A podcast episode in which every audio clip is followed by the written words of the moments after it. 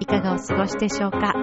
本日は1月の16日となりまして、2014年1月もう半分が過ぎようとしているんですね。皆様、お仕事ももう始まって、お正月ボケは取れましたか？もうリズムつかめてきましたかね？さて、この番組は恋愛、そして夢をテーマに不可能を可能にするをモットーに前向きに一緒にお話をしていくというそんなコンセプトのもと、ちょわいお .com からお送りしております。私は昨年にですね、えー、2014年、今までとちょっと違う自分で生きていこうと決めまして、どういうことかっていう話なんですけど、あのもう少し力を抜いてね、あの、ラフに生きていこうというふうに決めたんですね。そしておちょお正月を迎えて、まあもう16日こう経ちました。なんとなく抜けすぎてる感じもするんですよね。今まで時速300キロの私は何だったのかっていうね、えー、まあそんな風にも思っているんですけれども、まあ今日も元気に行きたいと思います。よろしくお願いします。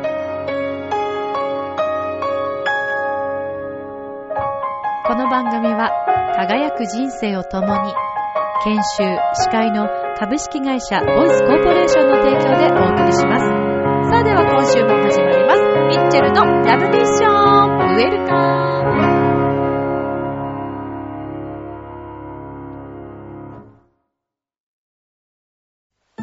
ああ、仕事でも上司に怒られっぱなしだし、女の子と出会うチャンスもないし、パッとしない人生だな。そこのあなた？人生を輝かせるにはまず自分磨きが大切。ボイスのプロデュースで変身した男性が先日ゴールインしたわよみんな個性があって当たり前私がセルフチェンジのスイッチを押してあげるさあいらっしゃい後半へ続く改めまして皆様こんばんは、ミッチェルです。1月16日ですね。早いですね。去年からこればっかりしか言ってない気がするんですけど、早いですね、早いですね、と言いながら2013年終了して、2014年1月もう16日。まあね、こうやって考えると、毎日毎日時間というのはあっという間に過ぎていくんだなというふうに感じざるを得ないですよね。なので、1分、1秒、ね、たりともこう大切にしていきたいと思いつつ、まあ冬っていうのはですね、布団がなんであんなに気持ちがいいんですかね。ぬくぬくしているのがもう本当に幸せで、毎日朝、まず一回こう、ちょっと早めに目覚ましをかけて、あの、もう一回二度寝をするっていうのがこの至福の時。もうこれだけでも幸せ。でもね、きっとそんな風に思っていらっしゃる方たくさんいるんじゃないかなと思うんですけどね。ねえ幸せだよね、二度寝ね。という、まあそんなミッチェルなんですけれども。まあ去年私は、えー、自分の中でですね、ちょっともう少しリラックスして生きていこうというね、自分の中で決めたんですよ。で、2014年始まりました。1月も16日になりますけれども、なんでしょうね、今まであまりにも早く、こう、うわーっとね、300キロ本当に出していたと思うんですよ。よく壁にもぶつかっていました。でもなんかね、いろんなものが見えてきて、あら、速度を落とすとこんなにいろんなものが見えるのかしらっていうね。はい。もう1月16日、まだ16日しか経ってないですけど、まあすでにもうそんな気分でいますよね。なのでこのまま速度を落としていったら、今までどれだけ見失ってきた、えー見落としてきたものがたくさんあるのかなっていうことに、この2014年は気づく1年になるんじゃないかなと思うんですけどね。さあ皆さん、どうですかね？お仕事も始まって、そして1月ね、13日には成人式もね、行われた方もいらっしゃると思います。まあ、改めて二十歳を迎えられた皆さんおめでとうございます。昨年の、まあ、1月13日には、えー、葛飾区のですね、えー、成人式のイベントに、えー、ゲストとして呼んでいただいて、で、えー、葛飾吹奏楽団の皆さんと一緒に演奏をさせていただいたんですけれども、もうあれから1年経つんだなと、本当に早いなと思います。あの日は大雪で もう本当にすごい雪でしたね。覚えてますか？えー、成人式着物でね、えー、晴れ姿で歩いていらっしゃるあの女の子たちが本当に大変そうだったというのを覚えてます。でもそんな中でもみんな大人になるこの二十歳を迎えるという成人式を迎えたその日、キラキラ輝いていて、えー、寒い中でもね、みんな楽しそうにしていたのをすごく覚えています。で、えー、今年のこの1月13日の、えー、成人式のイベントには、チョアヘヨ、我らがチョアヘヨのですね、陽一郎くんが、えー、演奏をね、えー、葛飾吹奏楽団の皆さんとされたということで、これなんか結構不思議なルートなんですよね。私はもともとこの、えー、葛飾の皆さんにご紹介いただいたのは、あの、歌でいつも、えー、一緒に歌っているね、あの、セブンスピリットくんという、えー、方からご紹介をいただいて、そちらの経由で回ってきたんですけども、ね、なんか、ようちゃんは前にも演奏されたことがあるようで、今回は2回目でね、えー、成人の皆さんにメッセージと、そして歌を届けに、えー、行かれたんですけど、当日ね、私も行きたかったんですけどね、でもきっと素敵な回になったんじゃないかなと思います。そしてね、このラブミッションを聞いてくださっている、えー、成人された皆様にもね、これから新しい世界が待ち受けてると思うんですけれども、まあこう、自分が成人した時、どんなだったかなぁと、ちょっと振り返ってみましょうか。見ますか。大人の皆さん、振り返りましょうか。二十歳ってどんなでしたっけね っていうくらい、結構、あまり覚えてないものですね。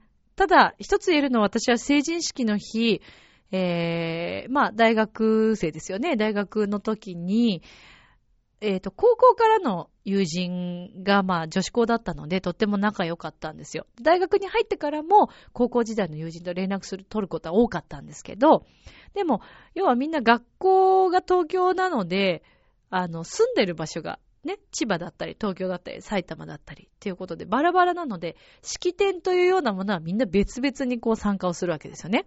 で、私の場合は、中学の時からちょっと、えっ、ー、と、私立の学校だったものですから、地元にですね、友達が本当にいなくって、で、えー、地元のですね、私はもともと、えっ、ー、と、だからその頃は、千葉県の桜市というところにいたんですけど、桜市の式典にはだから出席しなかったんですよね。で、そこには出席しなかったものの、で、え、高校の友達と会いたかったんですけど、なんでですかね。まあちょっと親が厳しかったんですよね。きっと親にとってはね、その日外に出してしまったら、まあお酒を飲んだりとかして、なんかこうね、悪い人たちとつるむんじゃないかと思ったんでしょうね。まあ、それを振り切ればいいものを、あの、まあ、ちょっと厳しかったものですから、結局高校時代の友達とも会うことなく、成人式の日をですね、私は寂しく家で、実家で過ごしたという記憶がありますね。何にも面白くなかったですね。ねなんか口喧嘩をして終わったっていう記憶がありますけども、うん、でも思うんですけど、やっぱり成人式、って大切だと思うんですよね。だから、あの、世のお父様お母様は、ね、えー、息子さん、娘さんのことを信じてあげて、外に出してあげてくださいね。出してあげないと、えー、こうやって大人になって、こんなことになってしまいますから気をつけてください。こんなことって私別にそんな飲んだくれたりとかしてないですけどね。いや、真面目に生きてる方だと思いますけど、自分で言うのもなんだけど。まあでも、そういうね、成人式とか、えー、思い出に残るような、その1ページな日っていうのは、ね、大切な友達とかと一緒に過ごしたいものですよね。なので今年きっとね、そうして二十歳になったご友人と一緒に自分たちの20年間おめでとうを祝って、そしてまた新しいスタートをね、えー、始めた方たちがたくさんいるんだなと思うと、若いっていうこともね、本当に才能のうちですし、うん、もうそこに戻りたくても戻れないですからね。だから今を大切にね、えー、生きていってほしいなと思うばかりでございます。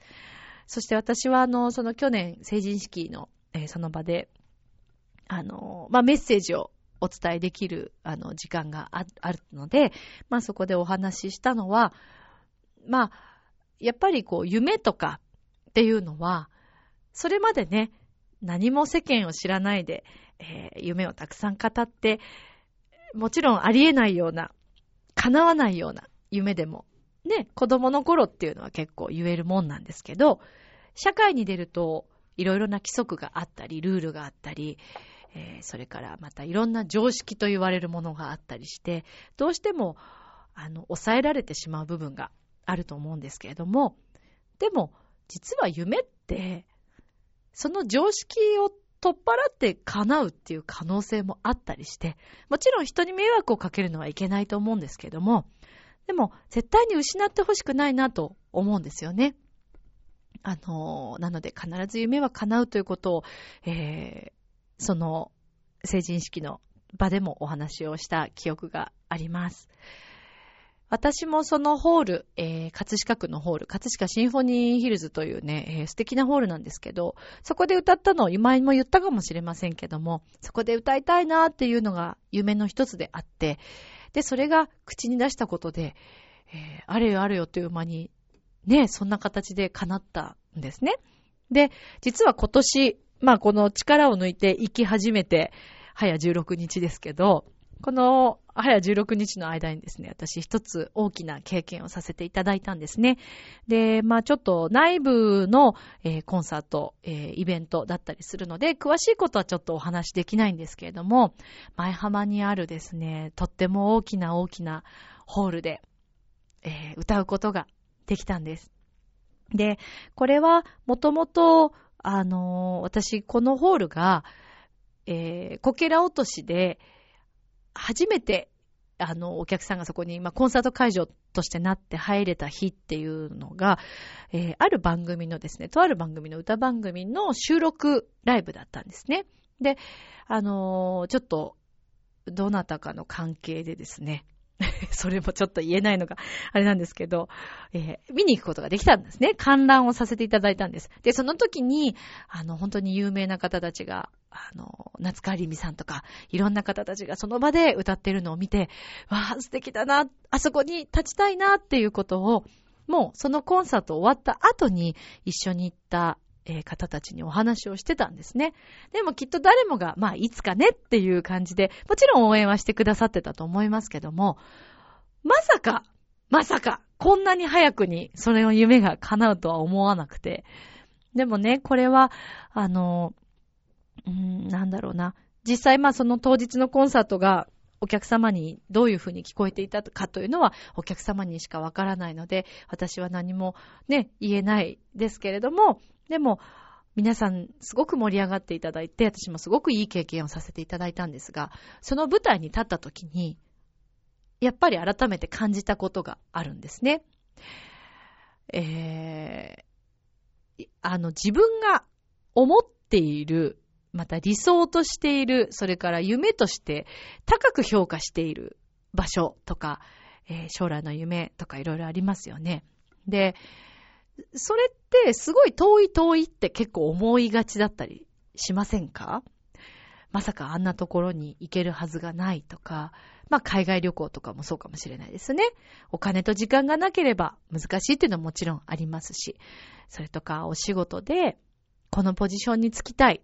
でも自分にとっては今そのポジションについてる先輩がものすごくあのレベルも高くて、えー、もう尊敬する人で、自分の知識ではまだそこには到底及ばないと思っていたりとか、もしくはスポーツ関係ですかね。選手として選ばれたいと思っても、まだ練習が足りないんじゃないかとか、自分がレギュラーになるにはまだまだ先なんじゃないかって結構思ってしまいがちなんですけど、私は今回も本当に思ったのが、自分がまあ一生懸命ちゃんと、まあそれなりにもちろん努力もしなくてはいけないと思うんですけど、それなりにちゃんと努力をして、えー、そこの場所に行けるか行けないかっていうのは、あとはもう自分次第なんですよね。例えばですよ、自分と同じくらい一生懸命練習している人たちが、まあじゃあそうですね、5人ぐらいじゃいるとします。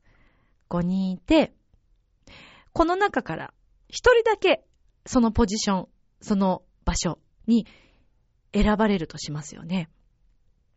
同じ練習量、そして同じ、えー才能。まあもちろんね、才能っていうのはそれぞれ違いますけども、まあ同じぐらい、みんな同じぐらい横並びだとして、その一人選ばれるというのは、あとは気持ちなんですよね。自分が本当にそこに立ちたい。今すぐ立てるって自分で思えるかどうかで、その舞台に行けるか行けないかというのが決まってくるような気がします。えー私のこう周りの方たちを見ていてもそうなんですけど、自分の夢を叶えている人たちを見ると、思いが本当に人より人一倍強くて、そして、もちろん不安な部分、自信がない部分もあるけれども、でも、絶対あそこに行けるから大丈夫だって思っている人たちが最終的にはそこに行っているような気がします。で、今回本当にその、あの、ホールに立たせていただいた瞬間に、私、もっと、お客さんとのその、なん距離感だったり、ホールが大きいので、距離感だったり、あ、もうあんなとこに立ったらね、震えてしまうんじゃないかとか、演奏がうまくいかないんじゃないかとか、いろいろ考えてたんですけど、リハーサルはちょっと私出席できなかったので、もう本番で初めて、その皆さんの前、そしてその舞台の真ん中に立ったんですけど、だからそれまではどんな雰囲気かっていうのは全くわからない状況のまま行ったんですね。でも、どうしようって思ってたけど、でも、なんか、自分の前演奏している人たちとかを見てても、あ楽しそうだなと思ったし、だから、あもう今日までやってきた、練習してきたことをそのまま素直に出して、えー、感謝の気持ちを持ってね、演奏できればいいなと、皆さんに楽しんでいただければいいなっていう気持ちだけでとりあえず行ったんです、その場所に。そしたらですね、自分が、はるかにこう想像していた大きな大きな、もう遠い遠い遠いって思ってた舞台のイメージと違ったんですよね。それは別にそのホールが良くなかったとかそういうことではないですよ。本当に素晴らしいホールでした。お客さんとの、えーリスポンスとか、距離感とか、とっても楽しくって囲まれてて心地のいいホールだったんですけど、なんかね、な、なんだろうね。こう、ポカンと穴が開いたように、あれ？私がすごい思い描いていた遠い遠いって思っていた舞台の感覚と違うっ思ったんですよね。で、演奏を始めてからも普段のね、えー、それこそ例えば20人、30人ぐらいの小さな箱と何ら変わりのない感じがしたんですよね。で、おそらくこれは今日私最初から言っているように、自分の今まで見えてこなかった部分を今見るように頑張っているところなんですけど、速度を落としてね。ね、車は急に止まれないですよ、皆さん。はい。なので、まあ、もともとちょっと速度を落として、で、見えるもの、そして与えていただけるもの、自分も与えられるものっていうのをよく確認しながら、はい、生きていこうというふうに決めましたので、そしたらなんかすごい楽になっちゃったんだよね。今まで何のために私こんなにガツガツガツガツね、夢夢来い来いってなってたのかなーって思ってみました。正直、今、めっちゃ幸せです、私。なのでね、このラブミッションを聞いてくださっている皆様にも、幸せが、ね、伝わってくれたら嬉しいな。そして、みんなが幸せになってくれたら本当に嬉しいですね。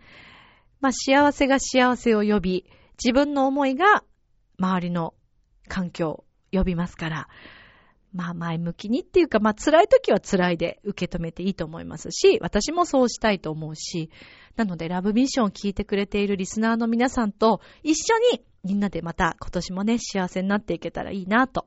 幸せってでもいろんな形があるからね、美味しい、例えばさ、ケーキを毎日のように食べられるとか、まあ、例えばそれが月1回だとしてもそれを食べられるっていうのが幸せっていう人もいるかもしれないし、もしくはね、お金をいっぱい持ってて幸せって思う人かもしれないし、それはもうみんなそれぞれ価値観違いますから、それはいいと思うんですけど、でも、何せとにかく自分が幸せであって、で、その幸せを周りに分けて、で、みんなで幸せになれるっていう環境をね、みんなで広げていきましょうね。というふうに思っています。では、どうしようかな。今日はちょっと久しぶりにまた何か曲を、ね、今まで最近流していなかった曲をお届けしちゃったりしましょうか。じゃあ今日は、どうしようかな。せっかくなので、と言ってもなんなんですけど、うまく撮れるかわからないんですが、生演奏をしてみたいと思います 編集しないよ。もうそのまま一回切りっていう形で、ちょっと演奏スタイルに入ろうと思います。さあでは演奏スタイルに入ってみましたが、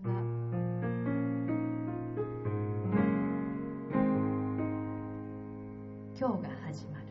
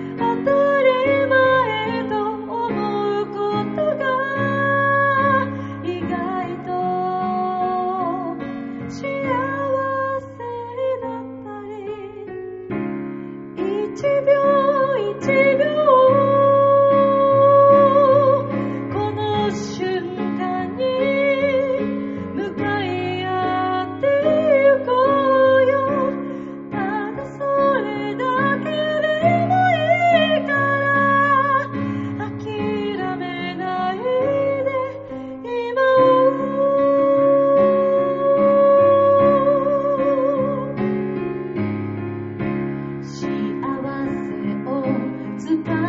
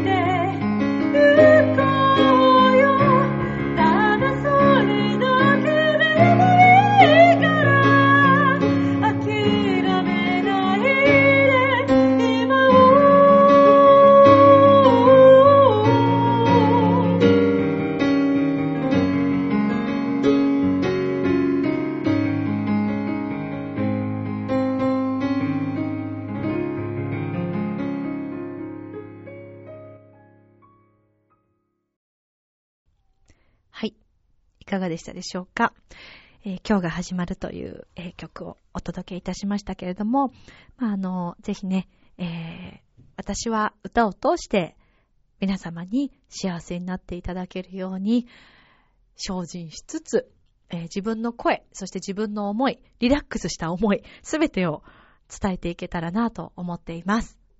さて、えーっとですね、お便りコーナーなんですけれども、今回はですね、ミッチェル改造計画。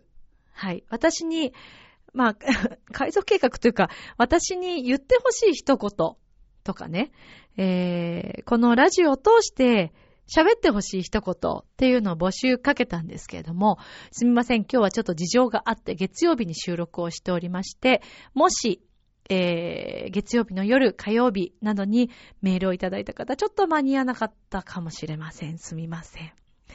でも、それにしても、えーと、前回もですね、そうなんですけど、ちょっと早めに今回も、あ、えーと、週末ですね。週末にいつも、えーテーマを、チョアヘヨのホームページの方にもう載せさせていただいてるんですけどもね、残念ながらちょっとお便りが今のところ何も来ていないということで、えー特にミッチェルに言ってほしい一言はなしということで捉えたいと思いますので、はい、えー、ちょっと次回も同じテーマにしたいと思います。この、今リスナーさん聞いてくれている、そこのあなた、私に言ってほしい一言、もしよろしければ教えてください。えーこれは、ミッチェルのツイッターに送っていただいてもいいです。えー、Facebook でも構いません。ホームページにいただいても構いません。そしてもちろん、チョアヘオのホームページ、お便りコーナーからいただいても構いませんので、ミッチェルに叫んでほしい。また、囁いてほしい。私のこの声で言ってほしいということがあったら、どしどし応募しておりますので、よろしくお願いいたします。次回はちょっとそんなコーナーを設けたいと思っています。まあなんでこんなことをするかっていうとね、えー、リスナーさんが私に抱いているイメージとかっていうのがね、このセリフからも何かわかるかなっていうのもあったりして、もっとリスナーさんと仲良くなりたいなというのがありました。なので、できるだけちょっと皆さんとね、えーコンタクトを取れるようにと思って、ミッチェルに言ってほしい一言というのをテーマにしたいと思います。次回もこれでいきたいと思いますので、皆さんよろしくお願いいたします。ではではではでは、続きましてのコーナーに行きたいと思います。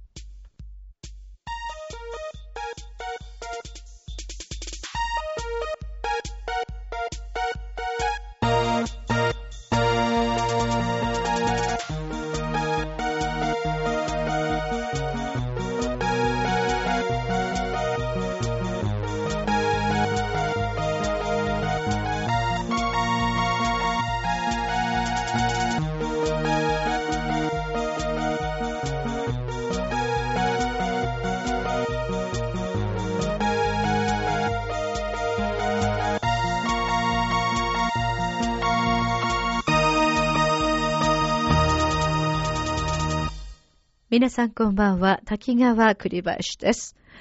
2014年、今日は2回目の配信となりますが、皆様いかがお過ごしでしょうか？さて今日もサンマルコ広場近くから来ております、ミッチェローニさんご紹介したいと思います。愛情表現、解説員のミッチェローニ解説員です。ミッチェローニさんお願いします。いやーさ、滝川さんさ、まあ、初期の頃のちゃんとしたこの何コーナーの紹介に戻ったよね、今日ね。そうですか2014年ね。何どういうこと？どういう風の吹き回し？いや、吹き回しとかではないんですけれども、えやはりあの、今までこのところですね、うんミッチェローニさんのわけのわからない歌声ー、がえ始まるということが多かったでーいすよね。やいやいやいやいや。わけわからなくないでしょ？だってもう僕は生まれた時からもこういう声ですからあそうね。なんですかあの、赤ちゃんとして、ベイビーの時から、おんぎゃはいおんぎゃってもこういう声ですよね。まあ、両親はびっくりしますよね。びっつりびっつりですね。まあそうでしょうね。ええなかなかいない声ですよね。でしょ？ちょっと喉が辛そうですよね。大きなせいでそんなこと辛いかどうかなんてそんなものは見てるにもよくわからないわけれども。からないんですか。ああ、ところでさ、はい。なんか最近さ、はい。どうしたんですか？食欲が止まらねえのなんのってね。あ、そうなんですね。ね 止まらねえのなんのって、その口の聞き方は何なんですかね。え？いや、ガースから教えてもらったんだよね。まですそうするとちょっと、あの、ダンディーな感じ？ワイルドな感じ？スギちゃんみたいになれるよっていう風にね、聞いたもんだから。まあ、慣れてないと思いますけどもね。ガチョーンっつリってね。のほとんどの方が違うっえ？て思ってるんじゃないでしょうか。てんの？あそうです。ねえいやー、まあそれにしてもえ。ね、話変わるんですか？あ変えるよ。どんどん変わっていくよ。あもうミッチェロの展開は早いからね。早いですね早いんだけど、はいミッチェルがさテンション落としちゃったでしょ、あの子。テンション落としたけどなんか、ミッチェロにもね、いまいちね、こうさ、もう初期の頃のね、へへってあはー、ラリホーっていう、るあのテンションがどうもなんかあるんだかないんだか、まあよくわかんないけどね、まあそれじゃダメなんですよね。ミッチェロにはいもうミッチェルに負けないぐらい、いつも通りね、まあフラッシュみたいなね、えミッチェロねみたいな感じでやっていこうというふうには思っているんですよね。え？あのー、ねえ。ねえ。いいじゃないですそういうことだよね。いや、ずるいよ。フラッシュはあれずるいよね。やってくださいって言うでしょ？はい。あれずるいよね。そうですか？ミッチェロにもなんか言いたいけどさ、もうあれやられちゃったらもうあれには勝てないよね。本当にね。そうですね。なしなし言ってるだけっつったらまあ申し訳ない。いいよ。あれ、うんいいキャラクターだよね。あれ、ねちょっとミッチェロにフラッシュと一緒に共演したいなって思うよね、本当にね。あ、そうですか。えー、ふなしふなしっつって、見てるなしって言えばいいんでしょ ねあれ楽しそうだもん。ジャンプとかしたいもんだって、ミッチェロに。いやジャンプはいいんですけれども、えーそう？一応になっしーっていうのはもう、ふなっしーさんが言ってるそのままですよね。何のひねりも、ひとひねりもないですよね。ないよ、ない。ひねらなくていいんだよ。こんなのね、か？ひねってたらね、面白くないですよ、逆にそうでねすかね。もう自然体で行くって、これが楽しいんですよ。まあね、本当そうだと思うんですけど、はいまあ、ふなっしーにね、あの、はい近づけるようにね、まあ、みち、あ、ていうかまあ、ふなっしーに近づくっていうか、みちろにはみちろにの独自の道をね、歩んでいくというね、そう本当にそういうことですよね。ええそれでいいまあ、going my way ということなんですよね。まあ、うなんかうまくまとめたような、そうでないような気もし ますけども。ええまとめたんだよ。これでいいんだよ。あそうでねすかまとまあ、まったんですねそういうことなんですけれどもね。はいあまあ、はいところで、えーまた話変わりますけれどもあまた変わ。るんですね。今日のね、はい愛情表現どうしますか、いや、あの、え？どうしますか？と、こっちが伺いたいですね。あそう？どうしますか？というのはこちらが聞きたいことなんですけれども、どうしますか？あ、どうし今日ます言葉は決まっていらっしゃるんですか？ねあ決まってますね。あの、えンマルコとかで考えてきてくださったんあ、でしょうか？そうです。はい、考えてきましたよ。あそうですか。あのね、今日はですね、はい。えーイタリアではね、あとははい。まあ南ヨーロッパですかね、いにはね、軽食の、あー喫茶店、酒場のことを表す言葉、バールという言葉があります。ますね。これはまあ、はい。えーそうですね、食事に、まあ、あの、重点を置いたレストランテバールはいというものね。はいまた、あの、日本ではカフェって言いますけど、ますねまあ、カフェ、コーヒー中心のカフェバールというものではい。そして、えーアイスクリーム、ユースクリーム好きさをね、中心の、えージェラテリアバールっていうもの。はいこれいろいろありますね。郁恵さんですうね。んで、はい今日はこのバールという言葉を使って、あ日本にもね、バールって書いてあるとこありますよ。バールっていうふうに見たことはありますえー BAR って書いてあるところ、はいこれね。はい。で、まあ、この言葉を使いまして、はいまあ、軽食ですから、本当にあのーそうですね、まあ、軽く食事ができるという、まあ、そういう感じなんですけれども、はい。このバールを使った一例文を今日はやってみたいというスクリームと思います。はい あの、余分なものはいらないですからね。余分って何？はい、行きましょうね。はい、じゃあ。あの、バールを使った一例文です。では、みつみさんお願いします。はい、じゃあ今週の一例文はこちら。リストランテバールで僕と握手。リストランテバールでえ僕と握手あはははじゃないですよ。え？ミッチェロニさん、何を言ってるんですか？なんで？それ、後楽園遊園地で僕と握手ですよ知っね。てんね。やっぱ世代。パクリですよね、そえ？れ。世代だね。滝川さんもよく知ってるね、その辺ね。いや、知ってますけれども。さすがだねわ。かりますけども、うんこれは、うん。愛情表現となぜ絡めたのかというところが、ちょっと私には理解しにくいですあ、し、何せ世代も何も、ミチェルンさんはね、うん。イタリア人ですよね。あ、そうだなね。んで知ってるんですか？え、だからさ、それ知らないことはね、ないですよ。このぐらいの世代の感情をね、あマスターしておきたいというのが、ミッチェローニーの思惑になっておりまして、思惑です。かまあできるだけね、まあミッチェルにこう近づいていきたいということになりますけど、ね、まあそうするとミッチェルの年代が分かってきてしまうというね、まあそういうことになってきますよね。まあそうですけど、いいんですか？愛情表現これで大丈夫ですか？いいじゃないですか。だからほら、ね、お好きなあの子おと、好きな、はい。ね、リストランテバールで僕と握手すればいいんですよ。それだけの話ですよ。まあ、握手はしなくてもいいと思いますけど、まそう？あ、じゃあこれでいいんですね。はい、結構ですわ。かりました大丈夫です。はい、わかりました。じゃあ、あの、滝川さんもね、はい言ってみましょうかね、この一言ね、一例分ねそう。ですか？ね。はい。はい元気よくね。わかりました。じゃあ、言いね訳して、はい。今週の一例文言いたいと思はい、言っいます。て。リストランテバールでうん。僕と握手。あ、いいよ。リストランテバールでうん。僕と握手。あ構わないね。これでよろしいですか？あ、いいと思うね。うん、そうだね。あの、はいさらっと言うということが、あの、ポイントですね。あそうなんですねあんまりこうね、あの、重い感じには言わない重く。さらっとね、さらっと素足で言うという、これがポイントですね。ええ、ええ、ええ。あ、そうですか。ええまあ、この言葉を重く言う人はいないと思いますし重く受け止める人もいないと思いいや、ますけど、ね。わかんねえよ、そこんとこはね。意い外と、かりますよ。みんなね、僕と握手するということを重く感じ取る人もいるかもしれませんけどね。ちなみにですね、こはいれ僕前言ってみたんですけれどもね、あええ大好きな女性に笑われました。でしょうね。残念。サンキュー。なんでお前だよじゃあ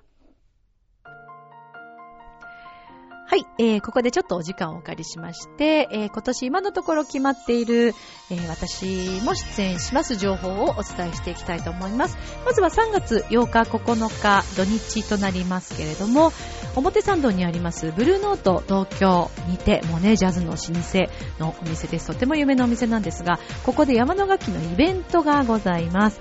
えー、こちらはですね、山の楽器のアンサンブルの生徒さんたちによるコンサートなんですが、昨年は1日だったんですけれども、もうすぐにえチケットが完売になってしまいまして、え今年は2日間ということで 2days 行います。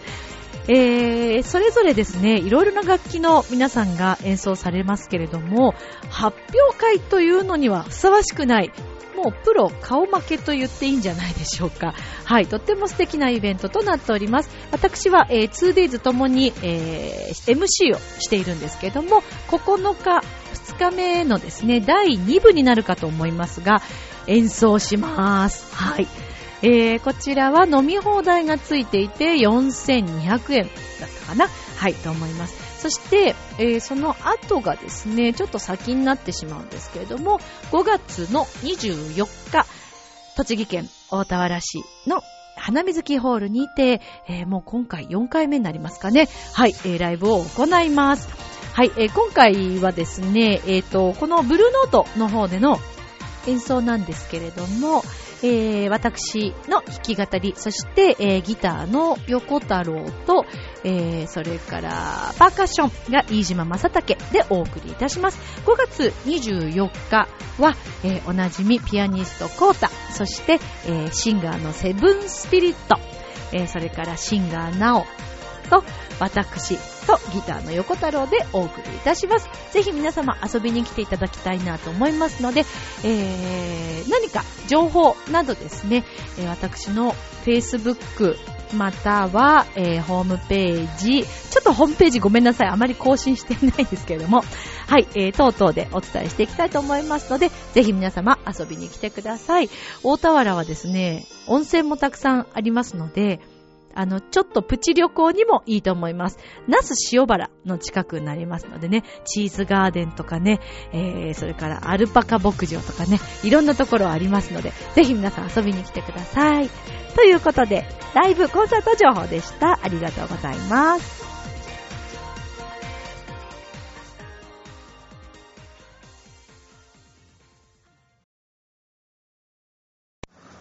なんだか釣られてきちゃったよ。なんであんなイケメンまでいるんだ？あなた自分を分かってる？第一印象って何で決まるか知ってる？コミュニケーションの始まりは何だと思う？お？誰でも変われるチャンスはあるのよ。あるのよ。それから数ヶ月後。自分らしさを自分で見つける。なんて素晴らしいんだ。恋も仕事も今最高にノリノリだぜ。スイッチをします。ボイスコーポレーション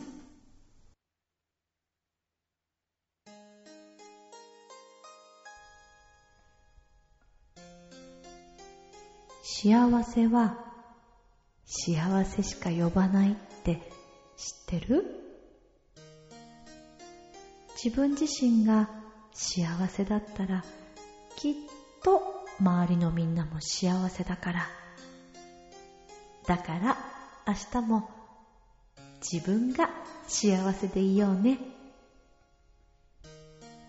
みんなが幸せってすっごく楽しい。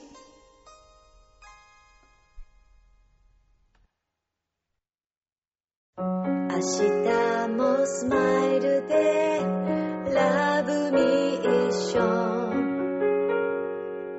今日もありがとうジョアヘヨ